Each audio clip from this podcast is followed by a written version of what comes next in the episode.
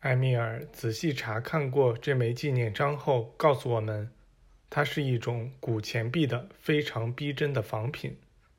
那种钱币曾在几千年前流通于戈壁北部地区。这纪念章上的铸造年份显示，它置于七百多年前。这个地区的人常把这种钱币当作护身符用。越古老的钱币对他们来说就越灵验。毫无疑问，那个强盗头领和他的整个团伙一定非常看重这份礼物。我们继续旅行，路上没遇到别的事情。在预期的日子里，我们到达了冬季营地，在那儿受到一群大师的热情欢迎。正是这些大师曾来沙漠中看望我们，后来又在我们遇见大喇嘛的那个村子与我们分了手。我们去年的女主人再次邀请我们住在她家，我们高兴地接受了她的邀请。这次我们只剩下了四个人，因为我们的一些同伴又去印度和蒙古进行其他研究了。这样的分工合作可以使我们有更多时间从事文献的翻译。在这个小村庄里，一切都很宁静，因此我们可以把全部时间用来研究那些文献所使用的字母以及那些符号和文字的格式。我们把这些符号和文字按照可供使用的顺序排列起来。从中得出关于字词意义的核心资料。钱德森协助我们工作，尽管他不是时刻都在，但女主人或她在我们翻译困难的段落时，总是会在这里提供帮助。这项工作一直持续到十二月的最后几天。此时，我们注意到有相当多的人为了年度集会而再次聚集起来。其中大多数人去年就来过，不过这一次集会地点变了。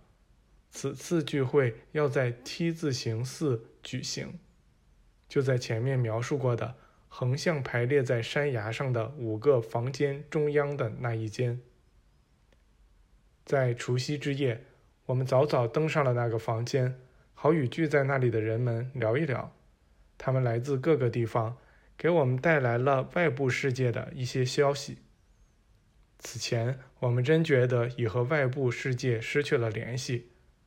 不过，我们的工作让我们觉得很幸福，也觉得时间过得很快。就在我们聊天时，一个寺里的人进来说：“月色非常美。”许多参加集会的人，包括我们整个团队，都出去到了那个天然的。阳台上，景色确实很美妙。月亮刚刚升起，仿佛漂浮在一团柔和的彩光之中，而这些色彩映照在一大片覆盖住山脉与山谷的广阔云海上。那些色彩在不断变换着。有人说，今晚钟声要响起来了。果然，那钟声很快便开始了。起初，像有一只钟在很远的地方敲了三下，随后仿佛一些钟离我们越来越近，也变得越来越小，最后变成了一些极小的铃铛在我们脚下发出叮叮当当的响声。这印象是那么逼真，以至于我们往地上看去，以为真能看见那些铃铛。这乐曲声在继续，并变得越来越宏大。好像有几千只钟在极其和谐地一同演奏。那片彩色的光带升了上来，一直升到我们所在的山崖上。我们似乎可以走上前去，踩在那被严密遮盖住的潜藏的土地上。当那团彩色光雾波动着上升时，钟声变得更加响亮了，乐曲声充满了四面八方。我们就像站在一个巨大圆形剧场的舞台上，面对着成千上万模糊的人影和专注于那钟声的面孔。随后，一个洪亮饱满的男高音唱起了《亚美利加》这首歌。立刻有成千上万个声音在钟声的伴奏下唱起了副歌。这首歌就这样一直辉煌嘹亮地唱到了最后。此时，我们身后有几个声音说道：“亚美利加，我们向你致敬。”随后又有几个声音说道：“我们向全世界致敬。”我们转过身去，看见耶稣、大喇嘛和埃米尔在我们后面。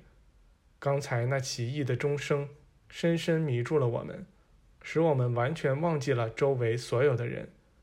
这时，每个人都闪到一边，好让他们进去。就在耶稣要跨过那道门时，我们看到了每当他临在时都会闪耀出的那种非凡的光。当他进门后，整个房间都被白光照亮了，所有人都走进去，并在桌边就坐。